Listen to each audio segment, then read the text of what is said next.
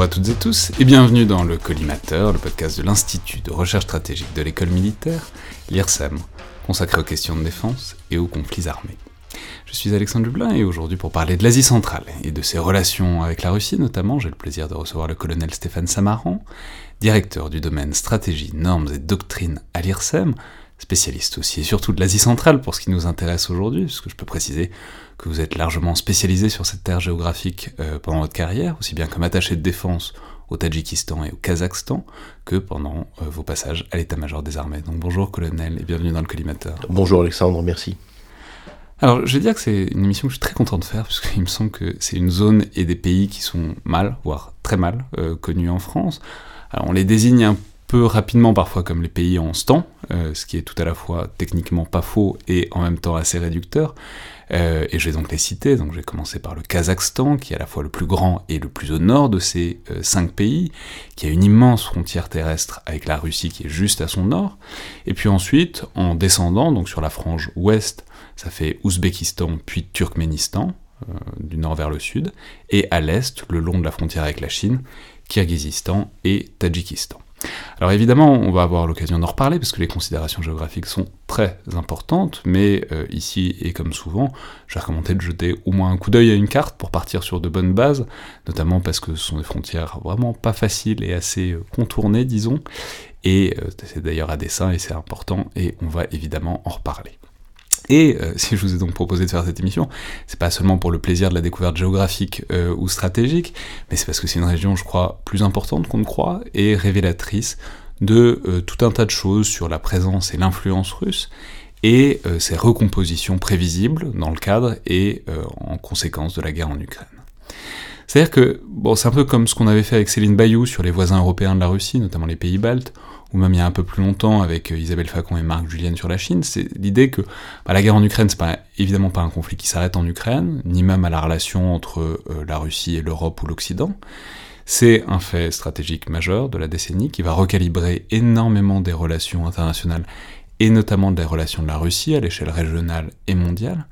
Et je crois que l'Asie centrale, c'est une région qui est très révélatrice de tout ça, parce que c'est tout à la fois traditionnellement une sorte de précaré de la Russie, une zone qui reste évidemment largement sous influence économique et politique et même militaire, et en même temps qui pourrait être tentée de prendre ses distances à la faveur euh, de ce qui est en train de se passer en ce moment. Et en même temps, je vais tout de suite préciser que c'est aussi une région qu'il ne faut peut-être pas prendre de manière trop monolithique, parce que ce sont des pays qui ont des intérêts parfois opposés et même des conflits ouverts, euh, comme on le verra euh, sûrement. Et justement, j'aurais aimé par, commencer par faire un petit retour en arrière et parler à la fois de la place et de la jeunesse de ces États au sein de l'URSS, puisque ce sont des républiques qui ne faisaient pas seulement partie euh, du bloc soviétique, mais de l'URSS même, et qui euh, d'ailleurs naissent et prennent leurs frontières donc à la faveur de cette intégration. Donc comment est-ce que ça s'est fait et euh, quelles conséquences aussi ça va avoir, disons, cette intégration, cette absorption de cette région dans l'URSS à partir des années 20 eh bien, vous l'avez dit, euh, ce n'est pas un bloc euh, monolithique. Euh, l'appellation d'Asie centrale est, déjà assez, floue, mais on la réserve le plus souvent aux cinq républiques ex-soviétiques que, vous avez, nommées, même si géographiquement on pourrait toujours s'étendre un peu vers le sud avec l'Afghanistan, remonter vers la Mongolie, avec des problématiques qui sont, sont pas inintéressantes. ces cinq républiques sont euh, rentrées dans l'Union soviétique, ben, d'abord euh, parce qu'elles étaient auparavant dans l'Empire russe. Elles y étaient depuis récemment, puisqu'en fait, euh, alors à des, degrés divers, ce qui est aujourd'hui le Kazakhstan a commencé à être colonisé par, par les Russes à partir du, début du XVIIIe siècle. Euh, on a célébré il n'y a pas tellement longtemps le, tricentenaire de villes comme euh, Semipalatinsk, par exemple, fondée en, 1718. Euh, et on a là des postes cosaques, donc des postes frontières, qui sont au contact avec, un État kazakh euh, qui est euh, euh, aux frontières assez, assez lâches, assez souples, et qui est déjà un peu un état tampon par rapport à des états qui sont situés plus au sud, qui sont des, des comme les Kanas de Kiva, de, de Kokand et de, et de Bukhara, qui d'ailleurs, eux, ont donné naissance plus tard aux républiques d'Ouzbékistan, du, du Tadjikistan et du Kyrgyzstan. L'intégration s'est faite dans l'Union soviétique avec la douloureuse période de la guerre civile donc la guerre civile qui, euh, part de la révolution d'octobre de 1917 et qui s'achève en 1922 avec la, création de, euh, l'Union soviétique. Euh, ça se passe de manière très différente. au Kazakhstan, on a des élites qui sont russisées, euh, qui euh, ont suivi euh, l'enseignement l'enseignement russe, qui ont acquis, je dirais, des, des, un niveau de réflexion qui les, qui les amène à rechercher l'émancipation. Donc on est déjà dans une étape de pré-indépendance, alors que l'Union soviétique n'est pas encore créée. donc ça c'est une particularité du, du, du Kazakhstan. En revanche, pour ce qui est des, euh, pays qui sont euh, issus des, des, Émirats, de, de, Cana, de les Canas de, de Kiva, Kokand et, et Bukhara, les choses sont différentes puisque le, le, pouvoir de fait des émirs qui étaient à la tête de ces, de ces entités a été respecté globalement par, par l'Empire russe. et ce n'est réellement qu'en 1916, lorsque euh, l'Empire russe euh, mobilise pour envoyer des soldats vers l'ouest, comme quoi la mobilisation.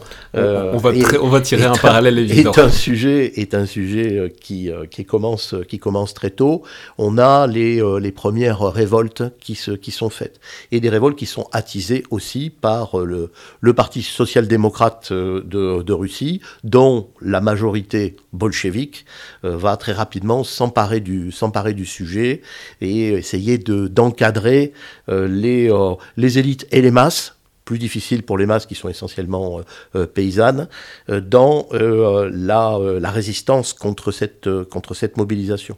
Mais très rapidement, d'autres, éléments, d'autres éléments viennent s'ajouter, avec la révolte des Basmachi, menée par Enver Pacha, donc un ancien général de l'Empire, ottoman, qui arrive en, Asie centrale avec la volonté de créer un nouvel émirat du, euh, euh, Turkestan, un nouveau califat, puisque le califat a disparu euh, en même temps que le sultan dans l'Empire ottoman.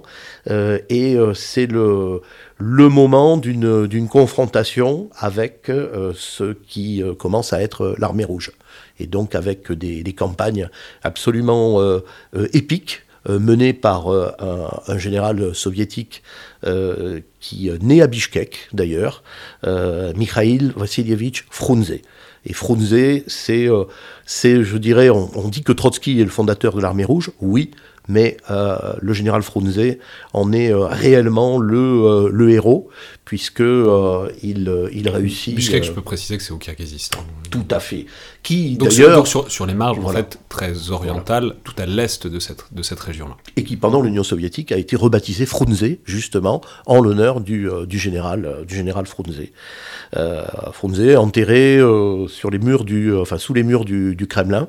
Donc c'est un héros euh, de, euh, de, tout de début de, l'Union soviétique. Mais euh, Frunze, donc, ses victoires qui, qui l'amènent à, à conquérir pour, l'Union soviétique des, territoires comme la Crimée, l'Ukraine, la Transcaucasie et bien entendu l'Asie centrale qui nous, préoccupe. donc un combat qui s'arrête en août 1922 avec la défaite et la mort d'Enver Pacha, euh, à quelques dizaines de kilomètres de, euh, de Douchambé, qui est l'actuelle capitale du, euh, du Tadjikistan. Mais alors donc, après cette conquête, en quelque sorte, vient le moment de l'intégration et de la définition, notamment administrative, parce que vous l'avez dit, mais c'est des régions alors qui sont très variées, il y a à la fois de la montagne, des steppes, etc. Mais donc c'est aussi des régions où les frontières peuvent être des notions un peu vagues, on parle c'est peut-être plus intéressant à l'époque de, penser à des marges, à des zones tampons, etc., que à des frontières délimitées linéaires comme on les a en Occident depuis maintenant longtemps.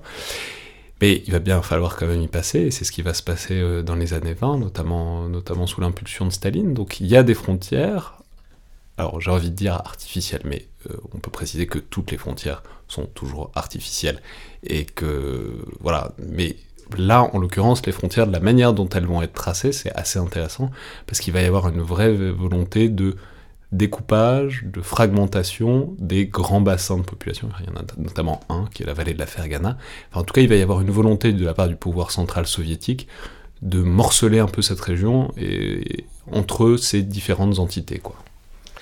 Alors tout à fait, c'est un travail de longue haleine, hein, puisqu'en fait il commence dès août 1922. Euh, il y a une première constitution euh, de l'Union soviétique en 1924 avec, euh, je dirais, un, prédécoupage avec des, on va dire, des proto-républiques socialistes soviétiques dans la région qui, qui reprennent en fait des divisions au sein de, de ce Turkestan tel que l'avait baptisé l'empire l'empire russe et qui qui reprenait les différents les différents émirats les différents euh, euh, il faut réellement 12 ans entre cette constitution de 1924 et celle de 1936 euh, pour que euh, Staline, ce, grand chirurgien de la, carte des peuples, passe au scalpel réellement et, décide, et en tout cas valide le, dessin des, frontières, et particulièrement des frontières intérieures auxquelles vous faites allusion. Donc ça se fait avec des commissions, donc des commissions de géographes, d'ethnologues, qui vont aller très loin, parce que l'obsession de Staline, qui était au, départ euh, le, euh, le, commissaire du peuple aux nationalités, au pluriel, euh, et donc quelque part le spécialiste des, des peuples de, de l'URSS. Il faut dire que lui-même, né en Géorgie, dans un Caucase où chaque vallée, à la limite, et, abrite une, une ethnie ou une culture particulière, il était particulièrement sensibilisé par ça. Mais il était sensibilisé surtout par l'équilibre entre les euh, différentes nationalités. Et il avait euh, dès le départ une idée, c'était euh, de, fractionner les capacités de réunification de certains peuples et au contraire de mettre en avant d'autres peuples qu'il pouvait considérer comme plus, dociles ou en tout cas comme étant des courroies de transmission du, pouvoir depuis le, Kremlin. donc pour les, frontières extérieures, c'est relativement bien passé. Donc les frontières extérieures avec euh, l'Iran, avec l'Afghanistan et avec, euh, avec la Chine. Euh, la Chine n'est pas en position de force à cette époque-là. On est toujours dans le siècle d'humiliation de la, de la Chine, donc elle n'est pas en position de force pour... elle attend son tour après la dissolution de, de l'URSS, mais elle ne le sait pas encore. c'est surtout le, le, le, tracé des frontières intérieures qui, bah, qui pose question puisque en, essayant de, donner euh, à chaque, euh, euh, chaque communauté ethnoculturelle un territoire, un territoire éventuellement morcelé, éventuellement perclus, un peu vermoulu d'enclaves, que on va créer des bombes à retardement euh, que, sont, euh, ces, euh, que sont ces enclaves et donc de futurs conflits à venir. Donc les futurs conflits gelés qui existent à dire vrai un peu partout sur le territoire de, de ce qu'on appelle généralement l'espace post-soviétique, donc notamment, notamment au sud du Caucase, mais aussi pas mal en Asie centrale. Et effectivement, Fergana, avec, avec ses enclaves, donc là, on a atteint, je dirais presque les confettis puisque euh, on a euh, en, Ouzbékistan une enclave kirghize, euh, une, une enclave tadjik, et au Kyrgyzstan, quatre enclaves ouzbèques et deux enclaves tadjiques. qui sont petites, ce sont des, des timbres-postes réellement sur la carte, mais à chaque fois, ce sont des, des, possibilité de, euh, de problèmes, d'affrontements, euh, souvent pour des raisons économiques, toujours pour les mêmes problèmes qui sont les problèmes de l'eau et le problème de l'accès euh, à, à, la terre arable dans une, dans une région où cette terre est rare et où les, les essors démographiques peuvent être importants. Ouais, on peut préciser. Donc c'est vraiment la vallée qui est le grand bassin de peuplement de la région, et ils réussissent, à mettre quand même quatre pays euh, sur le tracé de la vallée. Alors rien que les contours des pays sont déjà compliqués euh, par rapport au tracé de la vallée, avec en plus des enclaves pour ajouter un peu de complexité à la complexité. Mais donc ça, pose, ça commence à arriver à, des questions qui en fait deviennent très actuelles. C'est la question de la dissymétrie de l'accès aux ressources. Et de fait, dans ces cinq donc, républiques post-soviétiques, à l'époque république soviétique, en fait, y a, on, va peut-être les prendre par, dans, dans l'ordre, mais il y a deux grandes ressources, c'est l'eau et c'est les hydrocarbures, et en fait, ceux qui ont l'un n'ont pas l'autre, euh, et, contrairement à ce qu'on pourrait penser, les deux sont tout à fait aussi importants l'une que l'autre euh, dans, ce cas-là, parce que l'accès à l'eau, notamment, est quelque chose d'absolument primordial. Et on imagine bien que tant que tout ça restait sous le grand chapeau et le patronage soviétique, euh, d'un pouvoir autoritaire, etc., bah, évidemment ça bougeait peu, mais évidemment ce sont des problématiques qui se posent beaucoup à, la dissolution du bloc. Donc est-ce que vous pourriez nous dire peut-être voilà, comment ça se place ces questions d'accès à ces ressources extrêmement convoitées, que sont les hydrocarbures d'une part, qui ont tendance à monter, progressivement on en a découvert de plus en plus, et puis surtout l'eau, qui est vraiment la ligne de vie de la région. Alors effectivement, euh, ces cinq républiques euh, peuvent être euh, séparées en deux groupes. Le groupe des deux pays dits de l'amont, donc des pays qui ont des ressources en eau, c'est-à-dire le Kyrgyzstan et le Tadjikistan, qui ont des glaciers, encore pour, euh, encore pour quelques temps. Ça, on peut euh, dire c'est les pays de l'Est, du Sud-Est. Tout à fait. Euh, et on a les trois pays qui sont situés plus dans la partie occidentale et méridionale, qui sont les pays de l'aval, donc qui ont besoin de, de l'eau qui vient des pays de l'amont, euh, pour euh, l'irrigation, pour les cultures, surtout dans des pays où, à l'époque soviétique, euh, la culture du, du, coton a été, a été fortement, fortement répandue. Et on peut préciser au passage qu'il n'y a pas beaucoup de cultures plus consommatrices en eau que le coton en plus. Euh, c'est même une horreur. On pourrait parler de, la culture du coton pendant, des, pendant, pendant très longtemps. Et, euh, euh on va pas rentrer, mais il, y a plein de, il y a plein de trucs à dire sur les désastres écologiques que ça a été, la mer d'Aral, etc. La mer d'Aral. Il, il, y a plein de, de, problèmes qui viennent entièrement de la gestion soviétique des ressources en eau dans la région. Voilà. Et dans les trois pays de, l'aval, on a en revanche donc distribution euh, ironique euh, des, euh, des, ressources du sous-sol et en particulier des hydrocarbures, donc avec, avec des pays comme le Kazakhstan, l'Ouzbékistan et le Turkménistan, qui ont alors tantôt les uns c'est plus du pétrole, les autres c'est plus du, plus du gaz, mais qui ont donc des, ben des, des, richesses qu'ils peuvent exporter et qui contribuent au niveau de vie de la, de la population. Ce que n'ont pas les deux premiers, parce qu'il existe un cours mondial des hydrocarbures, mais il n'y a pas de cours mondial de l'eau. Et lorsque euh, le Tadjikistan dit à l'Ouzbékistan, euh, oui, je veux bien faire des euh, relâchés d'eau depuis, depuis mes grands barrages pour que tu aies davantage d'eau pour l'irrigation de tes, de tes champs, eh bien il faut que tu me payes. Et donc l'Ouzbékistan va répondre, ah ben non, l'eau c'est un don de Dieu. Et là, l'autre réponse, c'est, bah oui, et le gaz et le pétrole, c'est pas un don de Dieu. Voilà, c'est une, ça fait partie de euh, euh, de ces irritants qui euh, existent dans les, dans les relations entre, entre ces États. donc, avec, on pourrait dire qu'il y a une des deux ressources qui est plus volatile que l'autre, qui peut s'échanger à l'échelle mondiale, qui est évidemment le gaz et le pétrole. Mais en fait, quand on regarde, c'est pas si évident que ça, parce que c'est des pays qui sont enclavés, donc en fait, ils peuvent pas, il faudrait, pour exporter leurs ressources, il faudrait des gazoducs qu'ils n'ont pas. Euh, ils peuvent pas exporter en liquéfié par la mer parce qu'il n'y a pas de mer. Enfin bon, ce que je veux dire, c'est que c'est pas pas le Qatar, c'est pas les pays du Golfe qui ont une immense manne euh, d'argent, etc. C'est des ressources réelles, mais les moyens pour les exploiter, en tirer pleinement avantage, sont pas forcément euh, toujours là. Alors vous avez prononcé le mot d'enclavement qui est effectivement une grande caractéristique et qui est encore plus concernant l'Ouzbékistan, euh, qui est le seul pays au monde avec le Liechtenstein, mais bon, toute, euh, toute proportion gardée bien entendu, à être doublement enclavé, c'est-à-dire n'être entouré que de pays qui eux-mêmes n'ont pas d'accès à la mer. Donc ça, c'est une, caractéristique, euh, une caractéristique avec euh, laquelle donc les, euh, les ingénieurs et les responsables des infrastructures de l'époque soviétique ont réussi des équipements qui permettent de, de alors tous les réseaux, réseaux ferrés, réseaux électriques, plus aussi réseaux de, tubes pour les hydrocarbures qui ont été faits à l'époque soviétique vers la fin de l'époque euh, soviétique ont tous pour vocation de partir vers l'ouest puis vers le nord, c'est-à-dire en fait vers la Russie. Donc euh, c'est un, un, élément important pour, pour, les, pour les relations que, que ces pays peuvent avoir avec la, avec la Russie et aussi pour les options qu'ils qu'ils auraient ou qu'ils n'auraient pas pour varianter les, les itinéraires.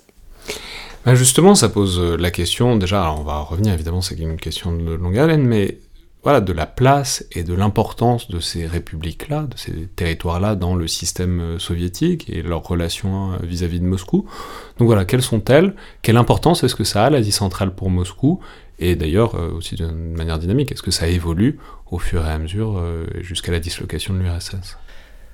En fait, euh, après euh, avoir euh, conquis l'Asie centrale, après la mise en place de la, Constitution de, 1936, l'Asie centrale n'intéresse pas vraiment le Kremlin. Sauf sauf dès le déclenchement de la Deuxième Guerre mondiale.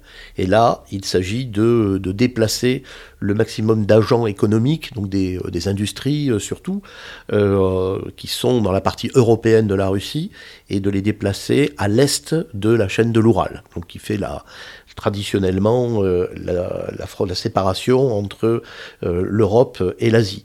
Et donc euh, la, Sibérie s'est retrouvée euh, donc encore plus équipée, mais aussi l'Asie centrale, mais euh, à des degrés à des degrés divers.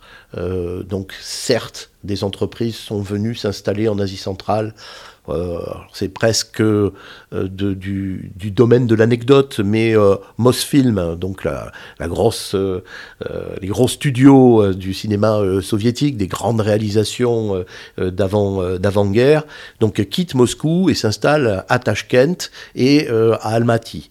on, a, on a ça qui est mis en avant comme étant un atout culturel. Euh, ce que l'on retient plutôt et ce que euh, les gens dans ces pays retiennent surtout, c'est quand même les déportations massives qui ont été faites de peuples qu'on a dit des peuples punis, euh, comme donc des peuples punis, ce sont ce sont pour Staline des peuples en qui on ne pouvait pas avoir confiance, c'est-à-dire des peuples qui pendant la période de la, de la guerre civile, et la fin de la Première Guerre mondiale et pendant la, guerre civile, euh, ont montré leur euh, euh, capacité à s'allier avec un, avec un envahisseur. Et donc, un certain nombre de peuples ont été, ont été déportés, assez nombreux quand même. Hein. Les Tatars de Crimée. Les Tatars de Crimée, surtout les Allemands de la Volga, les Kalmouiks, les Ingouches, les Tchétchènes. Et tous se sont retrouvés euh, en Asie centrale, majoritairement au Kazakhstan.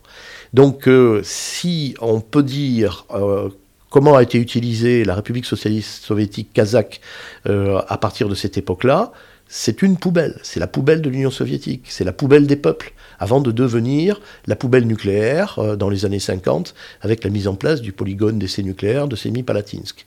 Euh, donc à noter quand même pour la mémoire que les, euh, les Kazakhstanais peuvent avoir de cette période, de cette période-là, euh, où finalement ils font preuve d'une relative bonne volonté euh, à l'égard de, de, ceux qui leur ont imposé euh, cela. Mais donc des peuples qui sont restés aussi, ce qui explique que, le Kazakhstan aujourd'hui compte une centaine de nationalités. C'est une sorte de... C'est l'autre nation arc-en-ciel. Euh, il y avait l'Afrique du Sud, mais il y a aussi le Kazakhstan, toute proportion gardée, bien entendu.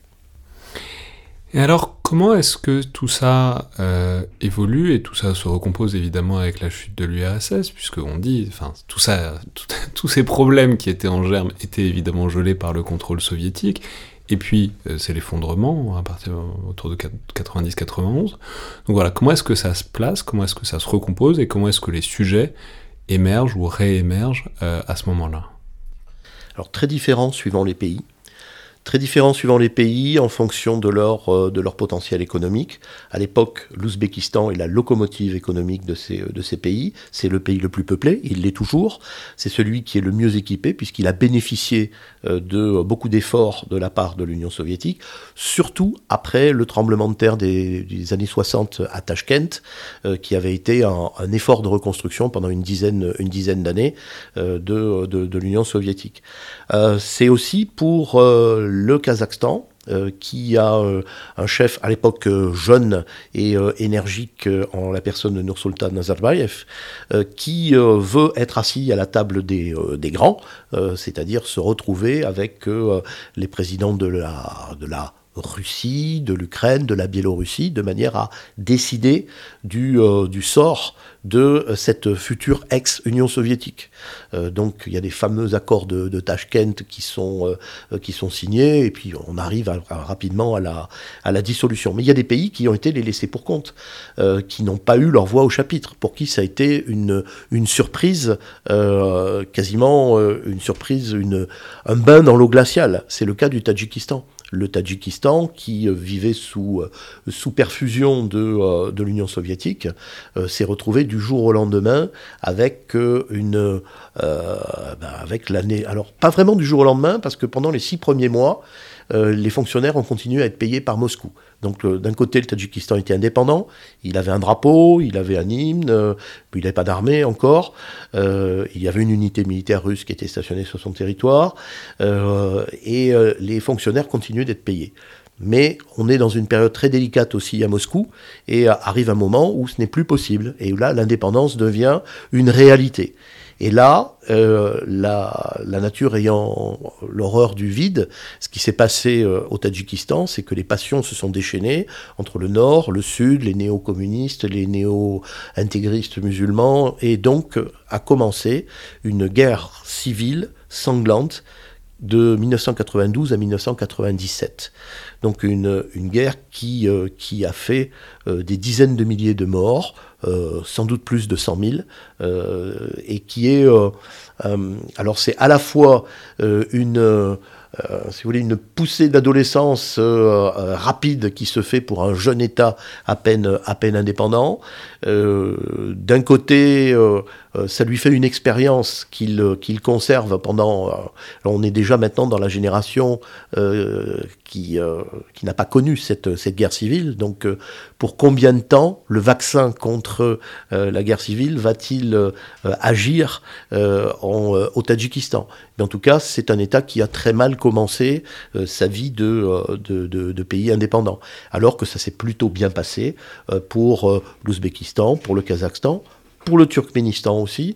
Alors à, chaque fois avec des gouvernements forts, avec des, avec des chefs euh, dont, euh, dont les, les, noms sont, sont restés. Plus aucun maintenant n'est au pouvoir, mais donc il y avait Niazov, dit le Turkmenbashi, le grand chef des, des, des Turkmènes, qui était... Donc, non mais ça on peut dire, parce que ça, ça, permet d'entrer dans le, la question des, effectivement des régimes politiques, parce que c'est souvent c'est un mode d'appréhension un peu minimal de, de la chose, mais voilà, on peut dire, c'était marrant, on a beaucoup rigolé parce qu'il avait sa statue en or sur la place euh, centrale de la capitale euh, Ashgabat.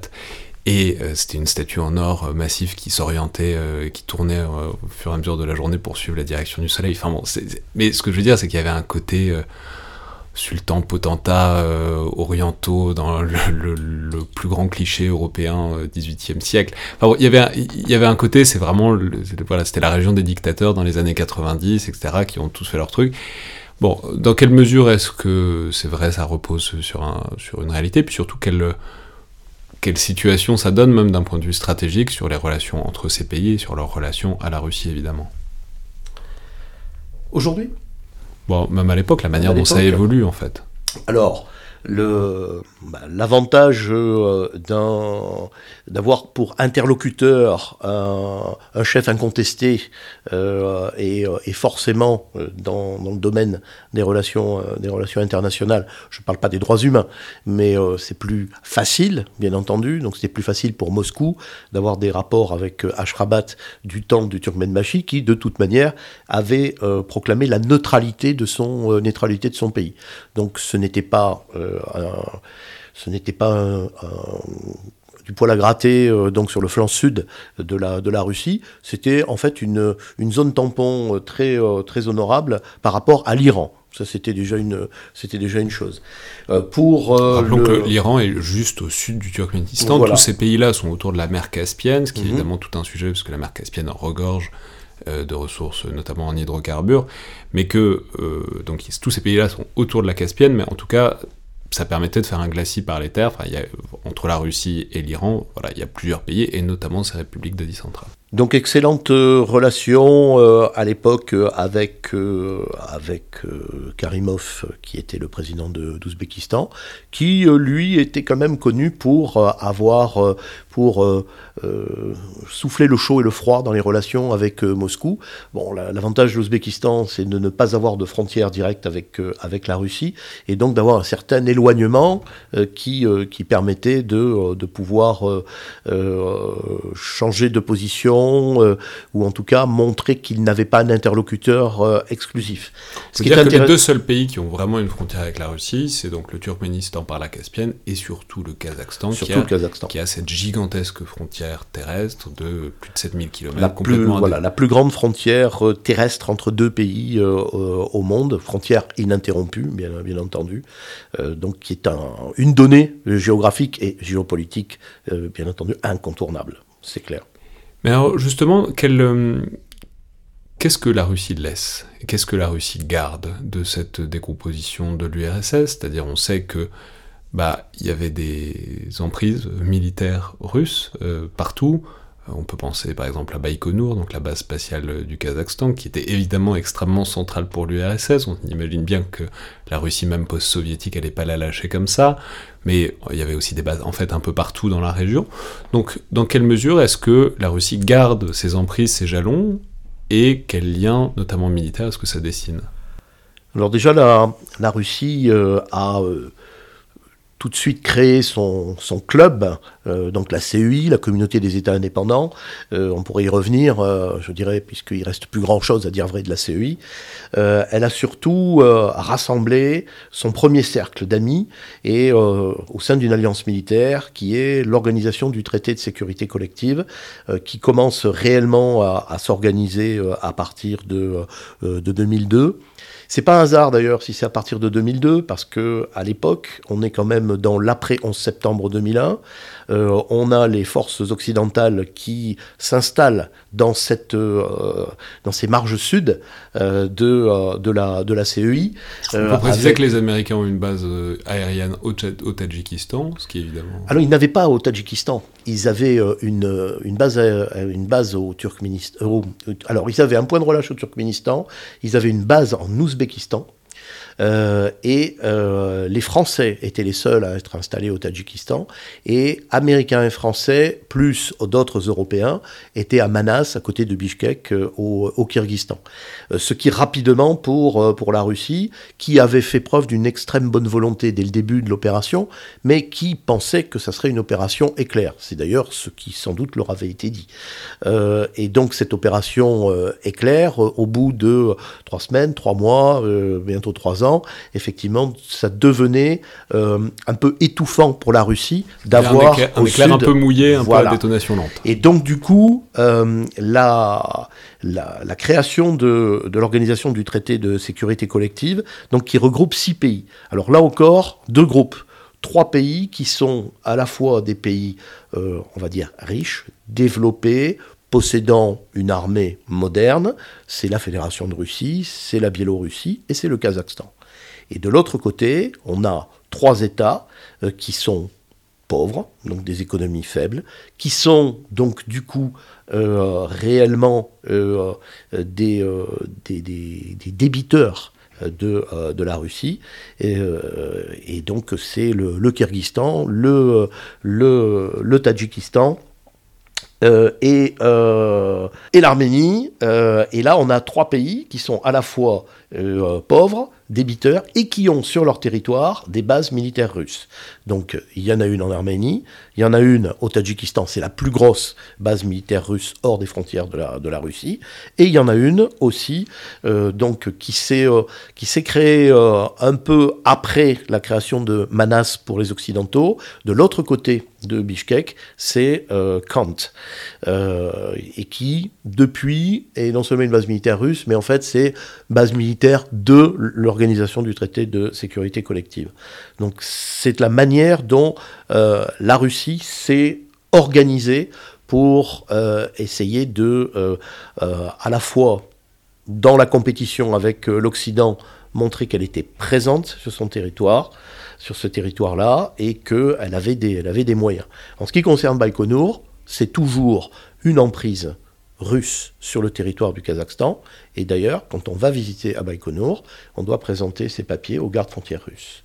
Donc c'est un, système d'extraterritorialité qui, est euh, assez, euh, qui est assez particulier, euh, mais pour, pour lequel il y a une, une location, il y a un bail.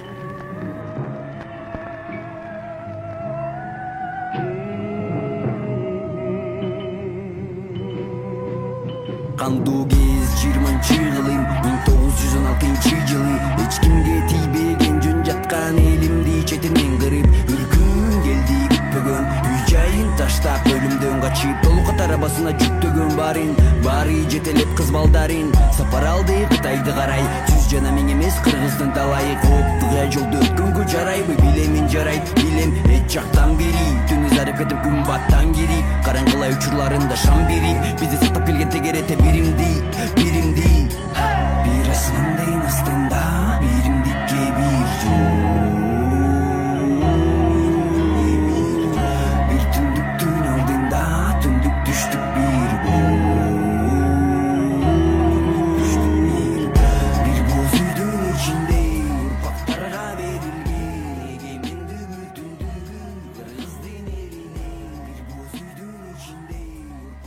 Non, mais alors, puisqu'on parle de cette organisation du traité de sécurité collective, on peut peut-être euh, avancer un peu rapidement, mais parce que ça nous ramène à l'actualité très récente, en fait, il y a quelques mois à peine, et euh, notamment de janvier, où il y a eu donc ces euh, manifestations très fortes au Kazakhstan, qui ont duré longtemps, et qui ont débouché en janvier sur une intervention militaire russe, euh, enfin en tout cas des pays du traité de, sécurité collective, sous ce drapeau-là, enfin bon, c'était essentiellement des troupes notamment aéroportées russes qui sont arrivées, ce qui évidemment, aujourd'hui, vu depuis aujourd'hui, c'est une équation à quatre bandes, parce que les Russes étaient pendant ce temps-là en train de préparer ce qu'on sait maintenant être l'invasion de l'Ukraine, donc ils ont été obligés de disperser des moyens tout à l'est, au contraire, pour, enfin, pour, euh, sur leur fondation, en tout cas, pour euh, faire face à ça, etc. Donc qu'est-ce qu'on peut dire peut-être sur cet épisode, sur les révoltes au Kazakhstan, parce que ça dessine aussi la manière dont ces régimes politiques-là ont évolué depuis les années 90, et sur euh, la réaction en quelque sorte de l'organisation, et puis surtout de la Russie, et, en fait ce que ça révèle de ce que ça signifie pour euh, la Russie, cette zone-là. Alors là, effectivement, il y a deux questions. Il y en a une qui est, je dirais, vraiment propre à la situation intérieure du Kazakhstan, et l'autre qui est plus sur euh, le, euh, le rôle et puis euh, les perspectives d'avenir de l'Organisation du traité de sécurité collective. Alors c'est vrai que euh, dès le 1er janvier euh, 2022, euh, des manifestations éclatent dans la, région de Mangistau, à l'ouest, donc région proche de la Caspienne du Kazakhstan. Euh, sur l'augmentation brusque, en fait le doublement du prix du gaz de pétrole liquéfié, qui est un carburant très employé au Kazakhstan, euh, déjà par tous les, tous les poids lourds, tous les transports en commun et beaucoup de voitures individuelles.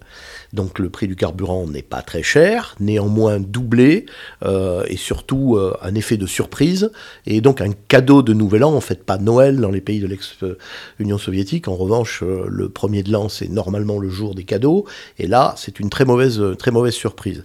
Dans une région qui avait déjà une, tradition de, de, de, de grande irritabilité sur certains sujets, euh, sur certains, sujets sociaux. Euh, donc euh, c'est le début euh, euh, de ces manifestations et qui dégénèrent très rapidement euh, en situation insurrectionnelle dans l'ancienne capitale, Almaty, qui elle se trouve à des milliers de kilomètres de là, donc euh, l'extrémité sud-est du, euh, du pays, et une situation face à laquelle le, le gouvernement et donc le, chef de l'État, le président Tokayev, donc sur les, comptes rendus qu'il reçoit, eh bien, sent qu'il n'a plus les moyens de se débrouiller tout seul, et donc il demande l'intervention de euh, l'organisation de traité de sécurité collective. Donc il demande euh, au secrétariat euh, de cette organisation, qui était assumé à ce moment-là par le premier ministre arménien, euh, Pachinian, euh, qui euh, immédiatement dit oui et immédiatement de Moscou à l'état-major de, de l'ODKB, donc ODKB c'est le sigle russe pour l'OTSC, eh bien est mise, mise en, œuvre cette, cette, organisation. Et donc cette, cette, cette opération, c'est 2000 2000 hommes, euh, avec euh, des norias euh, aériennes pour aller récupérer des petits contingents en Arménie, en Biélorussie, au Kyrgyzstan, et donc tout ça pour arriver en, quelques heures, plus des éléments terrestres qui, qui arrivent directement de la, directement de la Russie, pour permettre la, la sécurisation des, des, objectifs stratégiques et laisser aux forces de défense et de sécurité intérieure du, du Kazakhstan la mission de pouvoir rétablir le rétablir le calme. Alors qu'est-ce qu'on sait de ce qui... Parce que vu d'aujourd'hui, puis même sur le moment, c'était une sorte de théorie du, enfin, je sais pas, du complot, ou en tout cas de billard à huit bandes géostratégiques, en se demandant si c'était pas les Américains, en tout cas les forces de l'Ouest, qui avaient favorisé cette insurrection pour justement distraire la Russie, les décourager euh, d'envahir l'Ukraine avec le, succès qu'on sait de toute façon par rapport à ça. Mais en tout cas, euh, voilà, qu'est-ce qu'on peut dire de ça? Là, là, où je dis ça, c'est que sans euh, même entrer dans ces scénarios-là, en fait, pour que l'OTSC soit mobilisé, c'est qu'il fallait que ce soit une menace euh, plus ou moins vue comme extérieure. L'OTSC est pas là pour faire du maintien de l'ordre. Donc il fallait que ce soit au moins vendu comme bon bah c'est une menace extérieure, donc cette alliance militaire se met en marche, euh, comme d'autres alliances militaires, c'est à ça que ça sert. Quoi. Donc qu'est-ce qu'on sait, qu'est-ce qu'on peut dire de en fait cette rhétorique entre les troubles intérieurs et éventuellement les menaces extérieures sur le Kazakhstan en janvier. Alors effectivement, vous l'avez souligné, il y a un cadre juridique, et le cadre juridique, c'est l'article 4 de ce traité, de cette charte du traité de sécurité collective, qui s'est voulu dès le départ un peu le pendant de l'OTAN, euh, toute proportion gardée. c'est pas souvent dans les articles 4-5 ces affaires. Et donc euh, cet article 4 se veut le pendant de l'article 5 de l'Alliance Atlantique. donc il prévoit la solidarité et l'intervention, euh, donc euh, secours mutuel et réciproque lors d'une agression sur l'un des, pays membres de, l'organisation. il est vrai que lors de l'appel euh, d'assistance fait par le président Tokayev, euh, il, euh, il, demande l'appui de l'organisation en invoquant justement cet article 4, donc qui est une menace sur la sécurité et l'intégrité du, Kazakhstan sans en préciser l'origine, puisque à dire vrai, il ne la connaît pas à ce moment-là, il a les éléments selon lesquels un coup d'État est en préparation. Et que au sein même de ces organisations de, sécurité, de la sécurité intérieure du, euh, pays, eh bien, il y a sans aucun doute sinon, euh, complot, euh, en tout cas euh, une, neutralité très bienveillante à l'égard des, des, émeutiers. Et d'ailleurs, le, le, directeur de ces services, Karim Massimov, est actuellement attend son procès et il est quand même jugé pour haute trahison et un certain nombre de ses, collaborateurs euh, directs ont été, euh, ont été euh, arrêtés aussi et donc attendent leur, attendent leur jugement. Donc intervention extérieure, menace extérieure, elle n'a pas elle n'a pas été prouvée. En revanche, elle était quand même révélatrice d'un certain malaise au sein même du, du pays. C'est pour ça que ce que l'on peut dire de, de ces événements de, de, janvier, alors que les Kazakhstanais appellent le, janvier euh, sanglant. Euh, y a quand même, il y a quand même eu quelques centaines, quelques centaines de morts, et pas que euh, dans, parmi les, rangs des forces de sécurité. cette, cette situation était quand même révélatrice d'un d'un malaise et d'une situation pour laquelle il faudrait redresser la barre, et qui a été à l'origine euh, des, euh, des, réformes euh, qui sont en cours, et notamment d'une réforme constitutionnelle avec un, référendum qui a été voté, et puis des élections présidentielles qui vont avoir lieu dans quelques jours, le 20 novembre, pour un septennat unique. Donc une posture très intéressante du, euh, du chef de l'État, le président Tokayev, qui montre qu'il n'est pas, il n'a pas de vocation à créer une dynastie et à être un président à vie comme comme d'autres avant lui. et comme c'est un peu le cas dans la région. Voilà, c'est et donc quelque part, il a, voilà, il a rassuré, en fait, il a rassuré le, le, monde entier sur sa euh, respectabilité, mais surtout, euh, il, euh, il, a, il a rassuré ses concitoyens sur le fait que il allait travailler pour eux pendant, pendant sept ans et que il allait faire en sorte que de redresser la barre sur les, les défauts, les déficiences, les faiblesses qui avaient pu être constatées et, dont souffre une partie de la population du Kazakhstan. Alors maintenant, évidemment, tout ça nous amène euh, vers euh, l'actualité récente et l'Ukraine et la réaction de ces pays, ou leur absence de réaction, ou leur réaction timide, enfin, une réaction timide étant une réaction quand même, euh, d'une manière ou d'une autre, vis-à-vis de l'invasion russe. Mais peut-être ce serait bien peut-être de donner un peu de chance, parce qu'on n'a même pas parlé de ce qui s'était passé en fait pour, au début de la guerre, en 2014-2015, c'est-à-dire comment est-ce que ces pays s'étaient placés à ce moment-là par rapport à la Russie, en sachant que, évidemment, c'est-à-dire, euh, on ne peut pas avoir les mêmes attentes vis-à-vis des pays d'Asie centrale qu'on l'a de la part de pays euh, ailleurs, etc. En termes de condamnation, évidemment, c'est un peu plus compliqué pour le Kazakhstan qui a 8000 km de frontière avec la Russie de voter euh, une résolution des Nations Unies que pour un pays d'Afrique centrale. Mais quand même, il y a eu des réactions, ils se sont placés, ces pays-là. Donc déjà, Comment est-ce qu'ils ont réagi avec évidemment le passif déjà de 2014-2015 euh, en tête? Et même avant, commençons en 2008, la guerre russo-géorgienne. Euh, après euh, les opérations militaires sur le territoire géorgien, la Russie donc cesse les combats, mais reconnaît unilatéralement les républiques d'Abkhazie et d'Ossétie du Sud. Donc déjà, il y a euh, euh, une première euh, une première action euh, importante de, euh, de, la, de la Russie, pour laquelle, à dire vrai, il n'y a pas eu énormément de, de réactions déjà aussi au niveau, au niveau international. C'est sûr que c'était un signal, mais qui n'était pas encore considéré comme suffisamment fort. L'annexion de, de, la Crimée a été un, un signal beaucoup plus, beaucoup plus, beaucoup plus fort, c'est certain très, euh, très rapidement, euh, à ce moment-là, concerne aussi euh, pour des pays producteurs d'hydrocarbures comme l'Ouzbékistan et le, et le Kazakhstan, un moment où les, où les cours sont extrêmement bas et où donc l'économie, qui était florissante jusqu'alors, eh bien commence à stagner.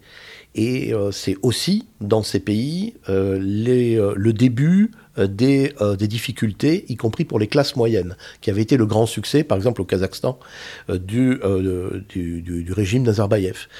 donc on, a, on a déjà des problèmes euh, donc l'engagement euh, au sujet de, euh, de, la, de l'annexion de, la Crimée n'est pas très n'est pas très n'est pas très clair.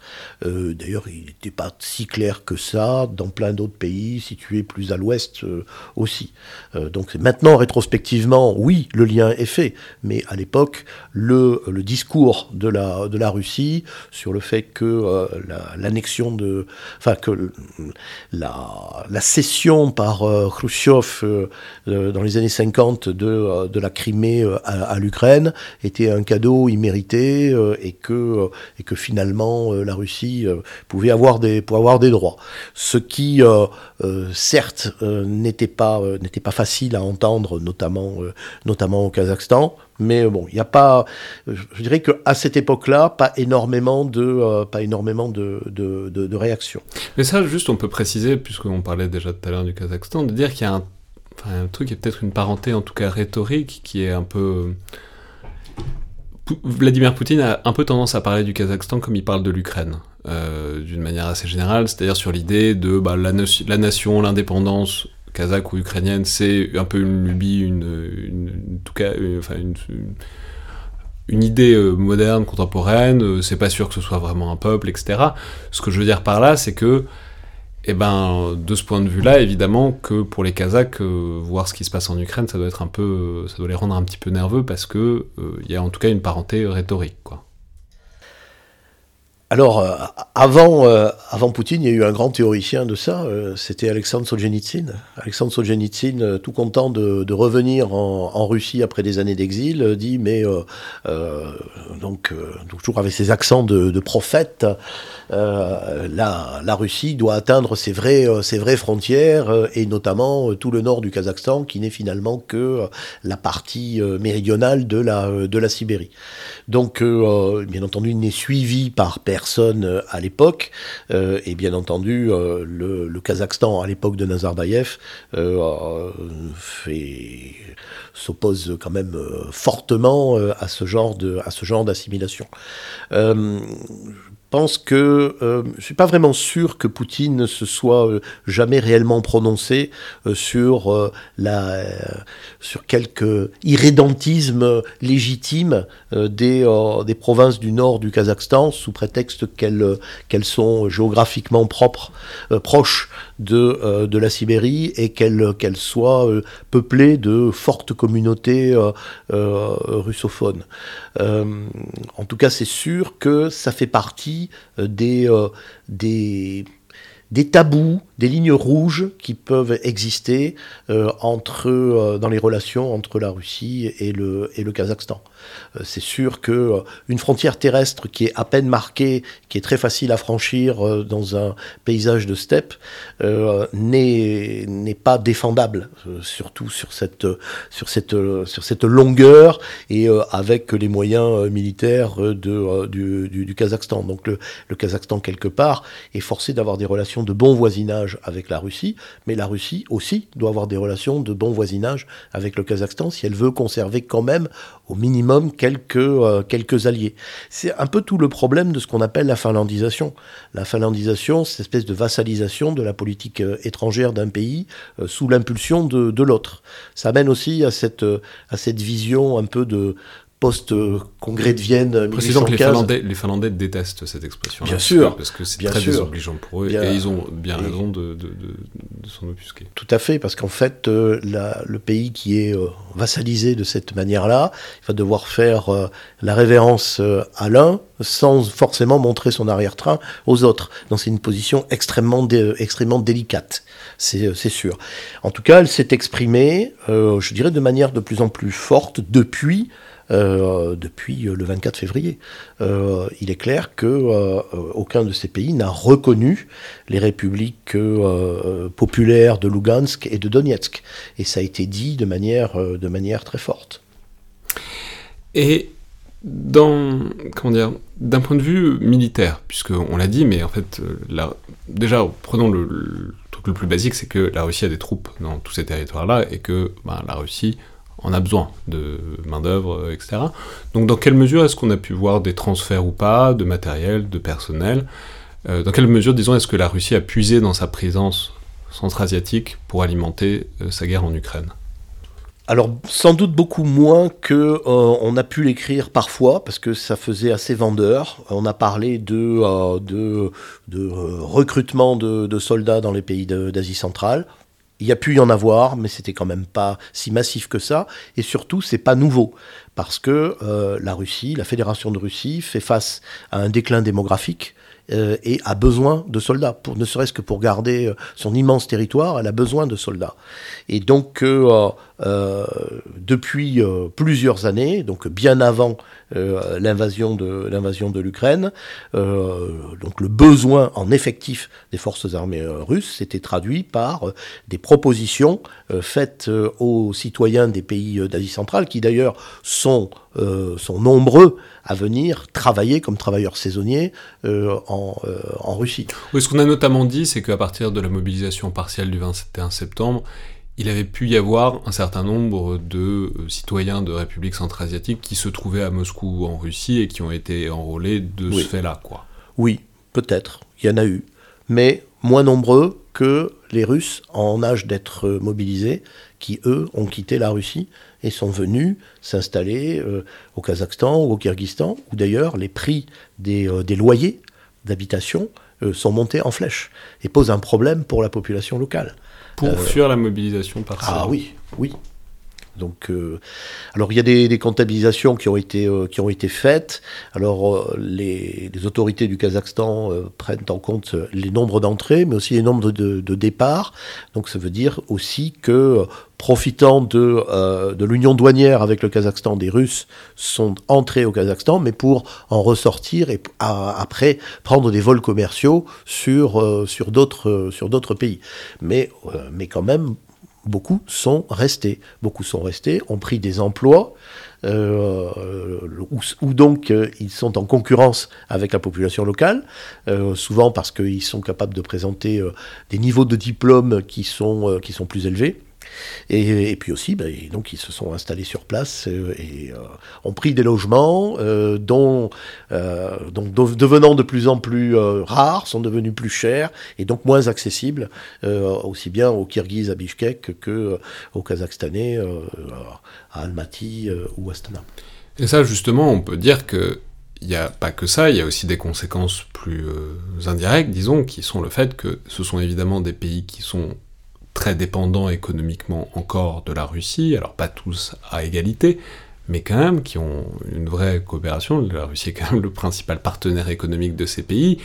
Et ça, de ce point de vue-là, eh ben, les sanctions qui touchent la Russie, évidemment, les touchent aussi par ricochet. Et du coup, est-ce qu'on peut dire quelque chose de la perspective d'une crise économique à moyen et long terme? C'est-à-dire dans quelle mesure est-ce que c'est des pays qui, tout en n'ayant pas soutenu, en tout cas officiellement, tout, euh, en n'ayant pas pris position pour la Russie, vont être euh, frappés euh, en contre-coup de ce qui est en train d'arriver à la Russie progressivement?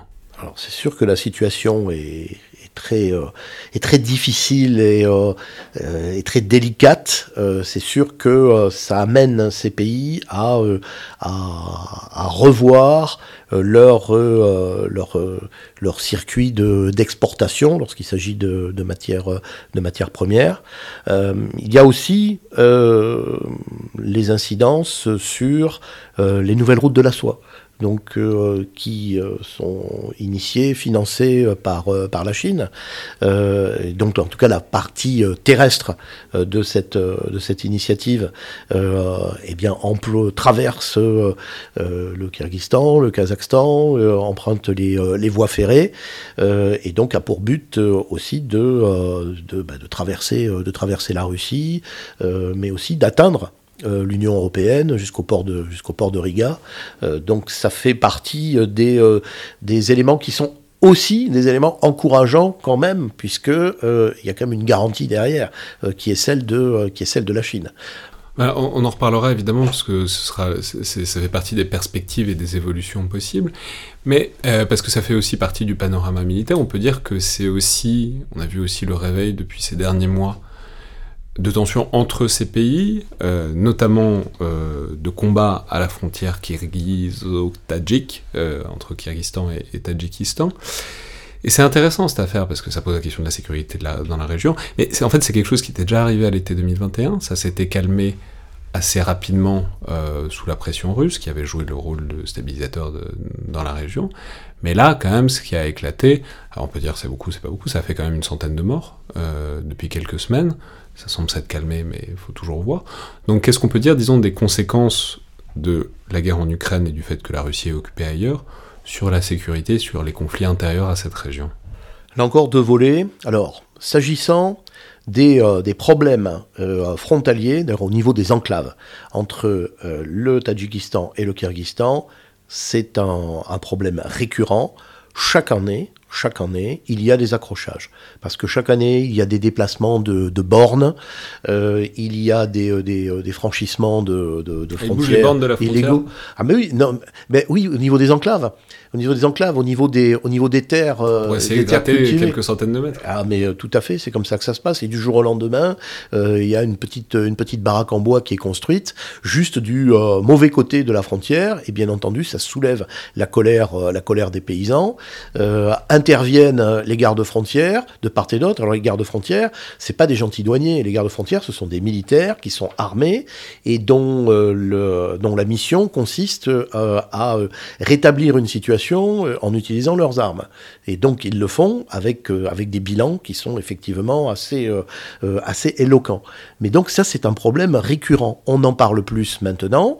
Euh, mais on en parle plus maintenant aussi parce que euh, c'est certain que la Russie n'assure pas un rôle de modérateur. Euh, d'ailleurs, lorsque le 14 septembre ça a repris, on en était déjà la douzième fois depuis le début de l'année 2022 où il y avait ce type d'accrochage. Donc ils sont quasi hebdomadaires, ces, ces accrochages. Et ouais, il y a des morts à chaque fois. Il y a des morts à chaque fois. Et la Russie, effectivement, n'est pas, pas C'est pas comme le long de la frontière euh, sino-indienne où il se, enfin, vous me direz, se, ça, va être à coup de cailloux et ça fait des morts aussi à, la fin. Mais là, c'est quand même, il se tire dessus, ça fait des bilans assez rapides, quoi. Oui, parce que les, zones sont quand même, euh, les zones sont quand même peuplées. Euh, on a euh, un problème ici, c'est que on a deux États membres de, de l'organisation du traité de sécurité collective qui s'affrontent et donc on peut difficilement demander aux autres membres d'intervenir militairement pour, pour les séparer. apparemment. Euh, en revanche, le, rôle de, modérateur de la, Russie euh, ne s'est pas vraiment exprimé. Euh, aux, grands, aux grandes dames de surtout du, du président Rahmon, du président, du président Tadjik, qui, je crois cette année pour la première fois, pas souhaité. Il a son anniversaire à un jour près même à la même date, à la même époque euh, que euh, Vladimir Poutine. Et donc ils ont l'habitude de se, euh, l'habitude de se retrouver. Et apparemment cette année ils se sont pas retrouvés. Il doit y avoir quand même un petit peu de, un petit peu de brouille. ah pour se faire un resto, enfin. c'est voilà, disons que c'était amical et ça permettait d'échanger sur, comme on dit, les sujets d'intérêt régional. là, c'est sûr que les sujets d'intérêt régional, le, la coupe est, la coupe est pleine. Il y en a beaucoup et les, euh, on peut dire que euh, l'organisation du traité de sécurité collective euh, est en état de mort cérébrale, pour reprendre une expression qui a fait Flores à son époque. la mort cérébrale, eh bien, parce que le cerveau c'est en haut, c'est qui Le cerveau c'est le chef, le chef c'est la Russie, il est occupé ailleurs et donc il se fait autiste sur des questions qui sont dans son flanc sud la reprise euh, aussi, à la même époque de mi-septembre, des combats entre l'Azerbaïdjan et l'Arménie, cette fois-ci non plus seulement sur le territoire de l'Artsakh du, euh, euh, du Haut-Karabakh, mais directement sur le territoire arménien, n'a pas euh, suscité de réaction de la, part de, de, la part de Moscou. Et là, pour le coup, on avait une agression sur le territoire d'un État membre de euh, l'OTSC, et pour lequel, eh bien, euh, la demande d'assistance de, de Pachinian n'a pas reçu l'accord de, de Moscou, qui ne tenait pas à se brouiller avec l'Azerbaïdjan et la Turquie. Mais ça, là, ça fait quand même un moment que je pense que l'Arménie a compris que la garantie de sécurité, ou en tout cas l'alliance euh, russe, bon, c'est fallait pas trop trop compter dessus. En tout cas, c'était la, guerre du, Haut-Karabakh qui l'a assez bien montré. Mais euh, comme on sait, euh, parfois des organisations, même en état de mort cérébrale, reviennent miraculeusement à la vie. qui sait oui, lorsqu'elles ont atteint une certaine maturité, ce qui est le cas de l'OTAN, ce qui est plus difficile à imaginer pour l'ODKB. Surtout que là, maintenant, comment faire confiance à un, allié euh, qui euh, a pris l'habitude de venir euh, grignoter le territoire, militairement, le territoire de, ses voisins? C'est quand même, quand même difficile de pouvoir, le, de pouvoir adhérer et enfin, on a commencé à en parler, mais c'est les perspectives, c'est, bah, voilà, évidemment, c'est des États qui sont dans l'orbite proche euh, de la Russie, qui vont pas en sortir. La, frontière euh, russo-kazakh, elle va pas changer euh, de tracé, mais, mais, on voit des signes dans cette absence de validation, dans cette absence de reconnaissance des républiques séparatistes. Et puis, vous l'avez dit, mais il y a d'autres acteurs dans la région. Il y a la Chine, qui, se manifeste, qui manifeste son intérêt depuis longtemps avec les routes de la soie, avec les nouvelles routes de la soie. Il y a aussi la Turquie, puisque tout ça sont des pays qui partagent des, certaines dimensions culturelles avec la Turquie, notamment la, la religion musulmane. Euh, voilà, comment est-ce que euh, ces États-là, enfin ces puissances-là, essayent d'étendre leur influence sur euh, cette Asie centrale? Et quels signes on voit à la fois que Moscou est ou pas en mesure de le contrecarrer, et d'intérêt peut-être de ces pays pour euh, peut-être diversifier euh, leurs alliances Alors le problème n'est pas, nouveau. Déjà en 1981, un, un excellent livre euh, français euh, sortait sous euh, le titre euh, Le milieu des empires. Euh, auquel avait collaboré euh, mon grand ancien, le colonel René Cagna. Euh, le milieu des empires, entre l'Empire soviétique, à l'époque, la, Chine populaire, mais aussi, alors, non pas une puissance étatique, mais tout ce qui était l'Orient islamique. C'est vrai que depuis, les affaires se sont, euh, se sont bien précisées. Et à l'heure actuelle, comme vous l'avez euh, comme vous l'avez dit, on a d'un côté euh, la Chine, donc acteur économique très important avec euh, les, euh, les routes de la soie, également euh, acteur au sein et co-président au sein de l'organisation de coopération de Shanghai, donc cette, cette coopération qui a été qui permet voilà, dans la même enceinte à avoir Russes et Chinois et leur, et donc les États d'Asie centrale, plus d'autres euh, observateurs, euh, qui euh, sont là pour échanger des renseignements, des éléments de sécurité, qui font de, de temps en temps des, des exercices qui ressemblent tout à fait aux exercices militaires d'ailleurs de, de l'OTSC. Et puis on a, on a la Turquie. Alors très récemment, on a eu la, réunion, le, sommet, donc en Ouzbékistan, euh, des, euh, des chefs d'État de l'organisation des États turciques, euh, donc qui, qui regroupe donc quatre républiques d'Asie centrale, c'est-à-dire en fait toutes sauf le Tadjikistan, qui n'est pas turcique puisque euh, euh, c'est euh, la langue tadjik est à rapprocher du farsi et toute l'histoire est une histoire indo-européenne et je dirais très proche de de l'Iran, en tout cas au plan au plan culturel. Avec alors comme observateur la, la Hongrie en plus. Bon, c'est à cause des à cause des uns, à cause des. En fait, les uns qui venaient du Kazakhstan euh, sont allés faire des raids euh, en, Europe occidentale. Ils ont été euh, arrêtés euh, par, Sainte-Geneviève à Lutèce. Ils ont été défaits au champ catalonique à côté de, de Chalon-sur-Marne. Et après, ils sont partis prendre de longues vacances d'hiver près du lac Balaton en, Hongrie. Et donc, voilà pourquoi le prénom de Attila est toujours très porté en Hongrie. Donc, la, la Hongrie se trouve membre de l'organisation des États, des États turciques. Donc, c'est intéressant parce que donc, Comme coup, quoi, comme quoi les, les justifications historiques euh, d'alliances euh, géostratégiques sont toujours euh, quelques tirées par les cheveux, ah, artificielles dans tous les cas et sacrément tirées par les cheveux euh, dans un paquet. Effectivement. Et, et donc, de, de ça, il faut, je dirais, pour répondre pleinement à votre question, je crois que des pays comme euh, notamment, le, notamment le Kazakhstan ont bien compris que euh, une, une entente exclusive avec un pays n'est plus possible depuis longtemps.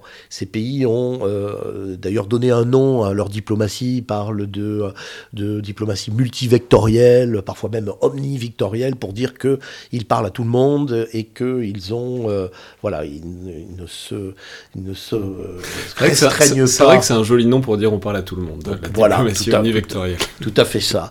Et donc l'idée aussi, c'est d'être invité à un club et de euh, prendre ce qui va bien de ci de là, un petit peu comme euh, si on se présentait à un, buffet. Et donc euh, il est certain que la, les bonnes relations, les relations de bon voisinage avec la Russie continueront d'une manière, d'une manière ou d'une autre, que les relations avec la Chine se renforcent. Ça c'est clair, parce que lors de, du sommet de l'organisation de coopération de Shanghai en, en septembre, donc qui avait lieu en Ouzbékistan encore, le président Xi Jinping s'était rendu d'abord euh, au Kazakhstan avant d'aller en Ouzbékistan et avait donné quand même des assurances à, ces pays sur le fait que leur intégrité territoriale n'était absolument pas euh, euh, menacée, qu'au contraire la Chine était plutôt là pour la garantir. Donc un pas important de, de, la, de la Chine dans, alors que jusqu'à présent la, Chine avait plutôt un, langage euh, modéré, voire indifférent par rapport à ces, euh, à ces problèmes euh, chez, ses, chez ses voisins, et surtout concernant les relations avec, avec la Russie. En ce qui concerne les, les éléments que ces pays d'Asie centrale peuvent retirer de leurs relations avec la Turquie, il y a bien entendu des éléments économiques également, il y a beaucoup d'entreprises turques qui, sont, qui sont implantées dans la région et qui, qui travaillent depuis, depuis, depuis fort longtemps. Ça permet euh, aussi d'avoir euh, des, relations. Ces pays sont pour la plupart partenaires de l'OTAN dans le cadre du partenariat pour la paix. Et donc avoir une relation euh, avec euh, la Turquie, il existe déjà des relations de, coopération militaire avec, euh, avec la Turquie, qui, qui sont plus aussi des achats de, de, matériel militaire qui, qui, sont, qui sont communs ou proches de ceux que, qui équipent les forces armées turques. Donc il y a pour, pour ces pays des, des éléments à prendre dans les relations avec la Russie, dans les relations avec la Chine, dans les relations avec la Turquie. Mais ne plus se réserver euh, d'exclusives, c'est sans doute l'une des grandes leçons de la, de la situation actuelle. Merci beaucoup, colonel Samaran. Merci à vous. C'était donc évidemment sur tout ça dans les semaines et les mois qui viennent. C'est pas la zone qu'on regarde le plus attentivement, mais en même temps, euh, comme vous le dites, je crois que c'est aussi un, révélateur potentiellement de là où la Russie en est dans, ses alliances et euh, dans son influence internationale. Et euh, je crois qu'on gagnerait à garder un œil euh, sur ce qui va se passer en Asie centrale dans, dans les mois et les années qui viennent. C'était donc le Collimateur, le podcast de l'Institut de recherche stratégique de l'école militaire. Je vous rappelle que remarques, commentaires, Notes et retours sont tous les bienvenus par mail sur les réseaux sociaux de l'IRSEM ou sur les outils d'Apple Podcasts ou de SoundCloud. Tout ça est vivement apprécié, aide à la diffusion du podcast, tout comme euh, le bouche à oreille, le fait que vous parliez autour de vous du podcast, de ces différents formats, aux gens qui pourraient en être intéressés. Merci à toutes et tous, et à la prochaine fois.